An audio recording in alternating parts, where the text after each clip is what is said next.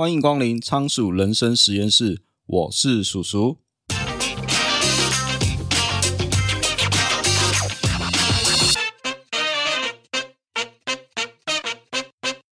如果人生是场游戏的话，那就会有赢家，也会有输家。幸运的是，在你走到人生的终点之前，其实游戏可以一直玩下去。所以在游戏结束之前，有没有什么方法可以变成赢家呢？今天要介绍的书叫做《高胜算决策》。这本书呢是 M 观点的推荐选书。我也是听了他的介绍，才想说来看一下这本书。那这本书呢，作者叫做安妮·杜克，他是宾州大学认知心理学的博士。那他之前是德州扑克的玩家，甚至啊，他厉害到可以拿下比赛的冠军。所以他有这个打扑德州扑克的经验。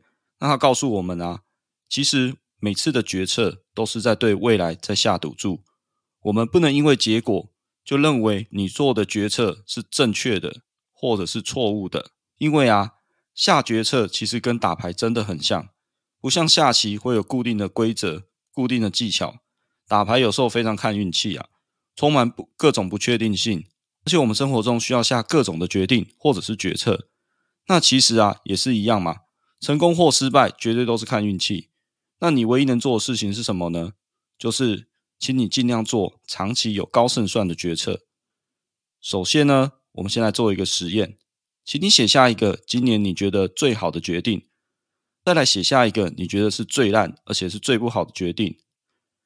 根据作者的统计啊，一般人写下最好的决定，通常是因为有最好的结果。那相对来说啊，最坏的决定，通常就是因为这个决定带来了最烂的结果。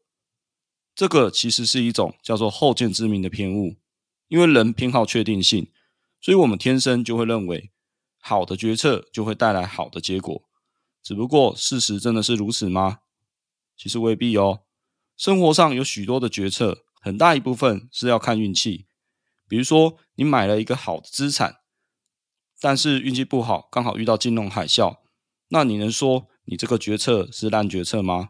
然后再来啊，如果一个人选择酒驾回家，最后他平安无事可以回到家，这能代表酒驾开车是对的吗？一定不对嘛。而另外一位司机遵守交通规则，结果被闯红灯的车子撞，那你能说这个司机有错吗？这个啊，就让我想起致富心态所提到一个观点：成功是最差劲的导师，会误导聪明的人；失败啊，也是最差劲的导师。因为他也会误导聪明的人，自以为做出了烂决定，所以请你不要老是用成败论英雄，因为啊，你会忽略掉运气的成分。好的决策不见得一定会成功，而且拉长时间来看，好的决策绝对能提高你成功的几率。那以下啊，是这本高胜算决策给我的一个启发，以及教我们如何要做好决策的三个策略。首先呢。第一个启发是结果论啊，或者是后见之明是人类的天性，因为这样的思考很直觉。首先，你要知道，你每次下的决定其实都很像在赌博，不管你这个决定是大是小，都会受到不确定性，也就是运气的影响。只不过这个不确定性在小事上不是很明显，比如说天气冷了，你决定要穿厚衣服来保暖；肚子饿了，决定要吃饭才有力气。也因此啊，我们常常会用下意识、感觉啊或直觉去决定，因为这样思考比较有效率嘛。如果什么小事你都要深思熟虑过，那你的大脑会累死，而且你这时候会出现所谓的选择困难症。也因此，人下决定的时候会有一个习惯叫做智力偏差。所谓的智力偏差，就是当你今天认为结果是好的时候，你就会认为这个决策是好的。相反的。如果今天这个结果是不好的时候，你就觉得你今天下了一个烂决定，因为这样下决定非常符合直觉，对大脑来说也很省力。但问题就出在于你忽略了运气的影响。举例来说，当你听到某个投注站中头彩的时候，于是你就跟风啊，跑去那家投注站下注，因为这间投注站开过头彩，那你会想他的运应该不错吧？搞不好下个头彩中头奖就是我。可是你忘了一件事情，就是中大奖这件事非常看运气。这间投注站中过大奖，也不代表你去这间买会中。通常啊，都是你感觉会中啊。而且有趣的是啊，万一不小心中奖，你还会认为会成功都是靠你自己，那失败啊都是运气不好所导致的啦。而且这样的想法一旦形成信念，你改都改不过来。在科幻的经典电影啊，《骇客任务》有提到人类的意识都住在一个叫做母体的元宇宙。它实际上每个人的身体啊，在现实中都像植物人一样躺在胶囊里面，有机器啊提供人体基本的运作。主角尼欧啊，他是个软体的工程师，因为他觉得这个世界并不真实。某一天，他遇到一位神秘的骇客，叫做墨菲斯。墨菲斯给他两个选择，要他选择吃蓝色的药丸，或者是红色的药丸。如果今天尼欧吃下了蓝色药丸，那事情就结束了，他现在就会从床上醒来。也就是他会留在母体，然后如果他吃了红色药丸，那墨菲斯就会告诉他这个真实世界到底长得是什么样子，就有点像是爱丽丝的梦游仙境，你跳下兔子洞才知道兔子洞到底有多深。尼欧啊，他就选择体验真实的世界，于是他吃下了红色药丸，然后从梦境中醒来。原来你有体验的舒适世界是机器创造出来的梦境，所有人都是住在这个元宇宙里面。这都是机器或者是 AI 创造出来的幻象。那回到真实世界，其实也不舒服，整天要躲避这些机器人追杀，而且再也没有美味的食物跟舒服的环境。为什么要提到《骇客任务》这个电影？就是因为我们今天在下决定的时候啊，不就很像在选蓝药丸或者是红药丸吗？我们靠信念、感觉、直觉下决定，其实就像吃了蓝药丸一样，我们可以待在快速又有效率的舒适圈，过着自我感觉良好的生活。吃了红药丸，则凡事要深思熟虑，接受自己会犯错，而且你不再用结果论、二分法去看待所有事情，反而是改用证据、数字还有数据去探索真理。那既然啊，我们知道好的结果不一定是好的决策所决定的，那我们要如何做出好的决策呢？因为啊，毕竟我们是人嘛，所以很难避免掉感性的部分，往往都会用一些不理性啊或直觉去思考。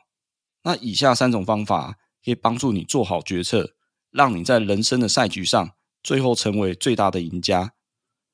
第一招啊，就是用期望值去做决定。人都会犯错，每个决定都可能会失误，但是我们可以学会的是下好决策，降低出错几率。比如说，我们以掷硬币正反面来说，你无法保证下一次你一定会猜对，但是我们假设有一个策略，可以让你猜一百次。最后猜错四十九次，但是你可以猜对五十一次，那这个东西就叫期望值。期望值是有公式的，简单来说啊，就是等于你获胜的几率去乘上你每注赢得的金额，再扣掉你输的几率，以及乘上你每注损失的金额。以刚刚猜硬币为例啊，假设你猜对一次可以赚一元，猜错就输一元，那这个期望值计算完以后就是零点零二。简单来说，它是一个正的期望值。那期望值等于零的时候，就你不赚不赔嘛。如果是负的，那你注定要赔钱。所以，我们其实就是要所谓正的期望值。那换作是下决定也一样啊。最怕就是你 all in 一把定输赢，因为你要算得出获胜的几率，才能算出期望值。可是你一把 all in，那你根本没有足够的数据去统计出来这个几率，就没有机会去算出期望值到底是多少。因为 all in 的意思就是你下注只有一次的机会，既不能累积次数，也不能累计时间去计算你获胜的几率。以投资来举例好了，现在台股一万八，你觉得是涨两倍的几率高，还是跌一半的几率会比较高呢？我们假设这个几率是一半一半好了，期望值算一下是零点七正的期望值。可问题啊，你要知道的是，这个几率是假设出来的。如果今天真的你 all in 了，能赚钱那是算你运气好。因为这个几率是不确定的，你算出来的期望值也不具参考价值，所以要怎样确认这个几率呢？我们需要累积数据告诉我们答案。比如说投资，你需要研究基本面啊、供应链、公司财报或者是技术面、筹码面，甚至你还需要去了解总体经济，就是为了要尽量能算出这个几率，你才能知道说今天到底要投入多少钱，能得到正的期望值。说人话就是你才能赚大钱嘛。那第二招叫做以终为始。俗话说得好啦，千里之行，始于足下。只不过在开始第一步前啊，最好的方法就是从目的地向后回推，想想自己到底要怎么抵达终点。在《与成功有约》这本书也提到类似的概念啊，也就是说，你想要成功，一定要有以终为始的习惯。当我们定好最终的目标，我们可以从终点去回推到我们现在需要做什么事情，你才可以完成这个目标。你可以想象啊，未来的自己啊，这样一个赢家会是长什么样子，然后思考自己到底要怎么样才可以达标。比如说啊，今天有一家企业打算他要定一个三年的计划。那将市场的占有率可能从百分之五要提升到百分之十。那参与这项计划的这些经理啊，他们就必须要想象自己拿了一份三年后的报纸，然后上面有一个斗大标题，就是在过去这三年，我们公司啊将市占率提高了一倍。那接下来大家就要想办法找出是怎么达成这个目标，而且是怎么做的这个策略。那这样的好处啊。是可以让企业能定定这些可以达成目标的策略，还有战术或者一些行动，然后也会知道说什么时候要调整这些目标，还有就是要让这些定定策略的人可以去了解一下他们所下的这些目标啊，是不是根本就不可行，或就是太高了，完全就做不到。那这样做法其实就是用所谓正面的思考去进行滚动式的调整，而不是靠直觉那边乱下决定。然后再来是第三招史前验尸法。理论上啊，以终为始是建立在想象事情发展顺利的时候，可是，一旦计划赶不上变化，那自然就会出现问题啊。因为又不是整天都在过年，不出意外，往往都会出意外。所以这时候我们需要这招死前验尸法。那什么叫死前验尸法？也就是说啊，因为人都会有乐观的本性啊，大家都会幻想美好的未来，可是从来没有人会去想失败的未来嘛。所以这时候死前验尸就是要我们从负面的思考去想各种失败的可能性，也就是在你做这个决定之前，先假设各种失败的场景。具体的做法就有点像是你在事情发生之前，我们就假设它一定会失败，那分析各种会失败的原因，比如说任何的商业计划啊、决策啊、策略啊，都会出现各式各样死法。那这个死前验尸法就是让你提前去想象这个失败的原因，然后我们就可以提前来制定好应对的一些策略。举个例子来说啊，就有点像《复仇者联盟：无限之战》中有一幕，在面对萨诺斯之前，奇异博士告诉大家，他看过了无数种的结局，但只有一种结局会赢，也就是钢铁人牺牲自己的结局。当然，我们是没有超能力可以预测未来，可以看到结局嘛。可是至少啊。我们可以事先预测如何失败，也就是前面说到，你做任何决定都要计算期望值。死前验尸啊，就是一种尽量减少失败几率的方法。人当然是要正面看待事情是没有错啦，只不过少了这死前验尸吼，你未免就有点太自我感觉良好，凡事都有意外嘛。我们同时要从正面跟负面的角度去看待你的策略，这样你才可以比较用积极正向的态度去面对。就算今天失败了，你也不会感到意外，因为我们追求的是长期的高胜算决策。短期啊，遇到一些什么水逆啊、逆风啊、意外啊，这都是非常正常的事情。最后啊，我想来做一个总结：这本高胜算决策啊，带给我最大启发其实是人啊，往往太过依赖直觉还有信念去下决定，因为这样思考非常的有效率。可是我们往往都会以成败论英雄，什么都用结果论。养成啊，凡事非黑即白这个习惯，很多时候啊，有好的结果不代表是你下了好决策，更多时候是运气好嘛。就像雷军说的：“站在风口上，连猪都会飞。”那于是啊，就会让你觉得，哎，今天下的决策没有问题，反正我结果是好的。可是用这结果论最大的问题就是，这样结果啊，因为运气嘛，所以你不可能再现。就像听到有些人今天在某个投注站中大奖，也不代表你去买就会中啊。但你还是跟风跑去买了，因为就是我感觉会中，或者是听谁说我中头奖，这个投注站运很好，我买了就会中。那想要阻止你买，还会被你骂，骂说我是运势正旺，不要挡人家财路。逆思维的作者啊，亚当·格兰特也说过，人今天想要改变信念，可以用科学思考。那科学思考讲的是数据还有证据。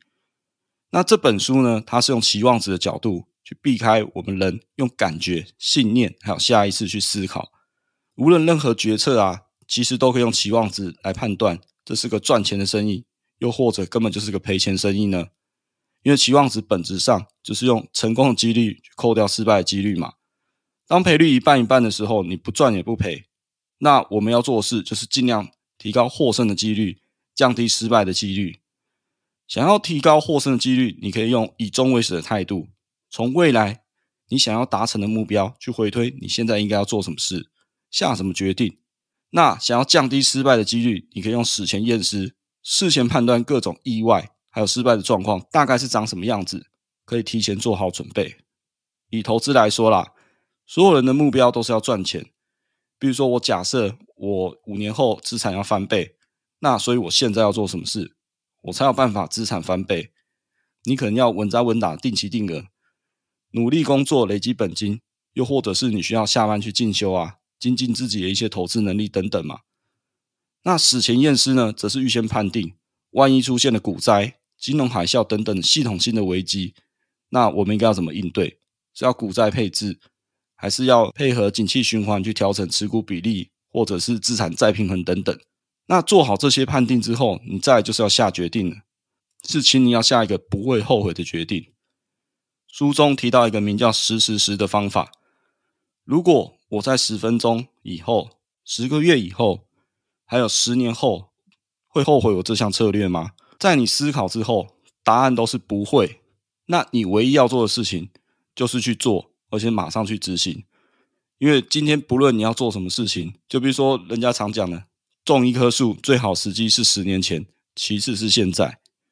既然你已经下一个不会后悔的决定，那你所要做的事情就是现在去做。